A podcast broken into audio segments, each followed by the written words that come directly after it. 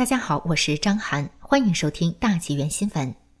九月三号，隐身数天的中共七常委再次露面，来到北京西郊的抗日战争纪念馆。同时出现的还有王岐山，变成了七加一亮相，这也是近来少有的现象。七加一常委们先在室外列成一排，然后又进到纪念馆内，再次列成一排致敬。八人并不算少，但由于周围不允许其他人。八个人之间还拉开了社交距离，反倒显得相当形单影只。央视七加一常委的报道超过七分钟，他们退场后，其他人才允许进入纪念馆献花。七加一常委与其他人为什么被有意间隔？随后有了答案。当天，七常委又在人民大会堂举行座谈会，纪念抗日战争胜利七十五周年。没怎么参加抗日战争的中共政权纪念抗日战争，还摆出一副十分认真的样子，确实很滑稽。更惹眼的是，七常委再次戴上了口罩。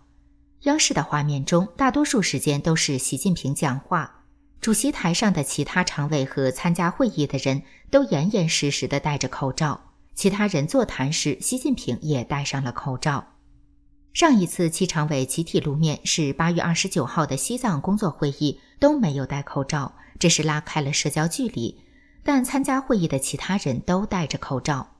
八月二十六号，习近平向警察队伍授旗，并要求对党忠诚。习近平没有戴口罩，全场参加仪式的人也没有一个戴口罩。八月三十一号，中共政治局召开会议，央视仅做字幕报道。很可能又开了一次视频会议。北戴河会议后，李克强恢复每周的国务院常务会议，央视也一直是字幕报道，应该也是视频会议。看起来，北京疫情风险依旧，中共高层重新加强了防疫措施，不排除中共高层继续离京分散避疫，只在特殊场合回京露面辟谣。中共高层再次露面座谈会，不只是为了现身辟谣，还有想借机会要说的话。习近平说：“中国人民抗日战争的伟大胜利，重新确立了中国在世界上的大国地位，中国人民赢得了世界爱好和平人民的尊敬，中华民族赢得了崇高的民族声誉。”这次讲话，中共高层再没声称中共领导了抗战。仅以中国人民代替，也没有提国民党政府和蒋介石，更没有提美国大力帮助了中国抗战。当时的中国人民在国民党政府领导下抗战，盟军中国战区总司令蒋介石是总指挥，美国给予了庞大的物资援助，美国人还是反攻阶段的空军主力，与中国空军并肩作战，从日军手中夺回了控制权。抗战胜利后，在美国的帮助下，中国成为联合国常任理事国。中华民族确实享有了最高的国际声誉，但中共却马上抢占东北，开始了内战夺权。全世界欢庆停战时，中华民族却陷入另一场战争灾难。习近平还说，深刻反省日本军国主义的侵略历史。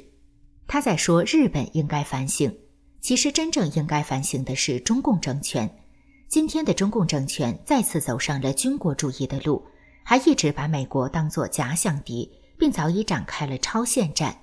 美国彻底觉醒，正在全面应对中共的扩张。但中共政权与当年的日本军国主义一样，同样利用民族主义迷惑国人，妄图军事称霸。果然，习近平说：“伟大复兴必须坚持中国共产党领导。”他最后说。丑化中国共产党的性质和宗旨，改变中国特色社会主义道路，把中国共产党和中国人民割裂开来、对立起来，改变中国的前进方向，都绝不答应。这才是中共高层真正想说的话，即使冒着染疫的风险，戴着口罩也要说。这番话等于是对美中关系的一个宣言。中共政权根本不想改变，比当年的日本军国主义更邪恶。当年的日王最终还是不忍更多国民送死，选择了投降。中共眼看大势已去，即将崩盘，却根本不肯自行解体，还要继续绑架中国人民做人质，继续灌输全球争霸的幻梦，拿中国老百姓当垫背，准备与美国对抗到底。值此抗战胜利的纪念时刻，中国人应快速醒来，千万不要跟中共政权走向深渊，推倒中共政权迫在眉睫。